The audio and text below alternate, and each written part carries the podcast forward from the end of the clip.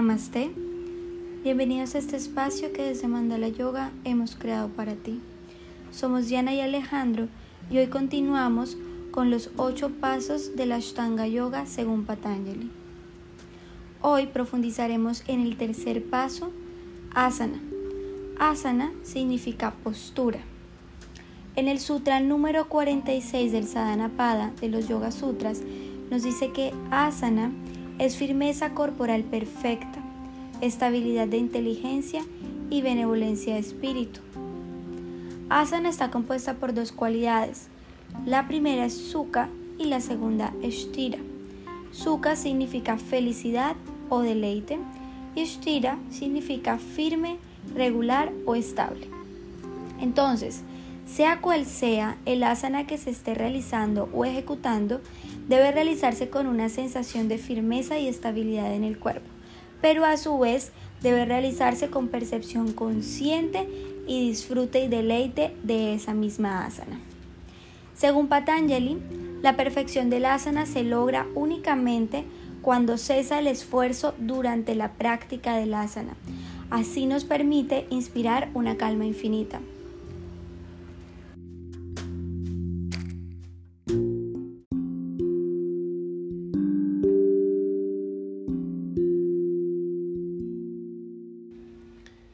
Es importante saber que cualquier asana necesita que el cuerpo permanezca activo y la mente sincronizada, manteniendo la postura por un tiempo necesario con el cuerpo firme y la mente tranquila. Al iniciar nuestra práctica en el yoga, tendemos a pensar que asana es solo la parte física y burda del yoga, o que las posturas son lo único que existen. Pero no es así. Asana es uno de los peldaños de la Ashtanga Yoga que establece Patanjali en los Yoga Sutras. Por eso ver Yoga Asana como la meta es poner un velo en ese camino y perdernos todas las maravillas que podemos encontrar en este sendero óctuple. De hecho, la práctica bien encaminada de posturas en el yoga permite desarrollar inteligencia iluminada, al tener una disposición bondadosa a la hora de ejecutar asana.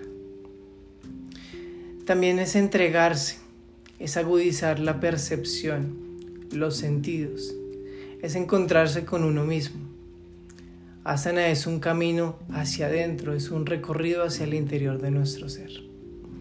Cuando el practicante realiza asana, se conecta con cada parte de sí mismo, con cada célula, con cada porción y cada fracción de su ser. Es un momento íntimo, es un momento sagrado por eso el practicante no debe tratar este aspecto como algo superficial. Es una conexión profunda.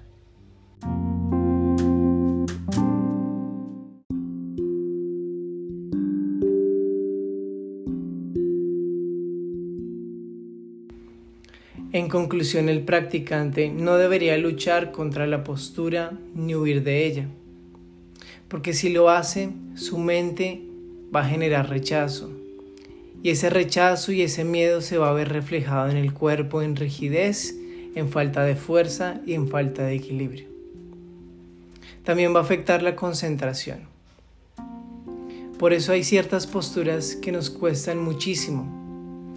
No es tanto por la capacidad física, por la movilidad articular, por las capacidades de equilibriocepción Muchas veces esa dificultad nos la ponemos nosotros mismos al poner una barrera inmensa entre el asana y nosotros, al ver el asana como un enemigo. Nunca podremos ganarle porque no es una lucha. La entrega debe ser total y absoluta para que así las fibras se entreguen, para que cada parte de nuestro cuerpo esté en armonía y podamos sintonizarnos y alinearnos con el asana, que siempre va a ser igual y la misma. Depende de nosotros.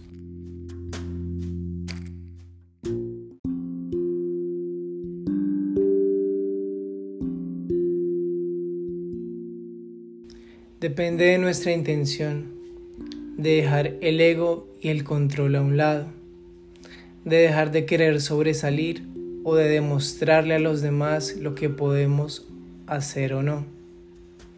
En ese punto, el asana se vuelve meditativa al permitir que la inteligencia iluminada penetre el interior del ser.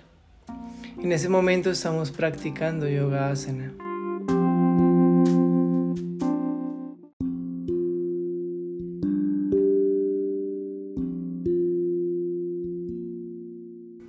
Muchas gracias por escucharnos y recuerda estar pendiente porque el próximo podcast estaremos hablando sobre el cuarto paso de los ocho pasos de la Ashtanga Yoga. Recuerda seguirnos en nuestras redes sociales como Mandala Yoga Cartagena y también recuerda que estamos disponibles en todas las plataformas de podcast. Namaste.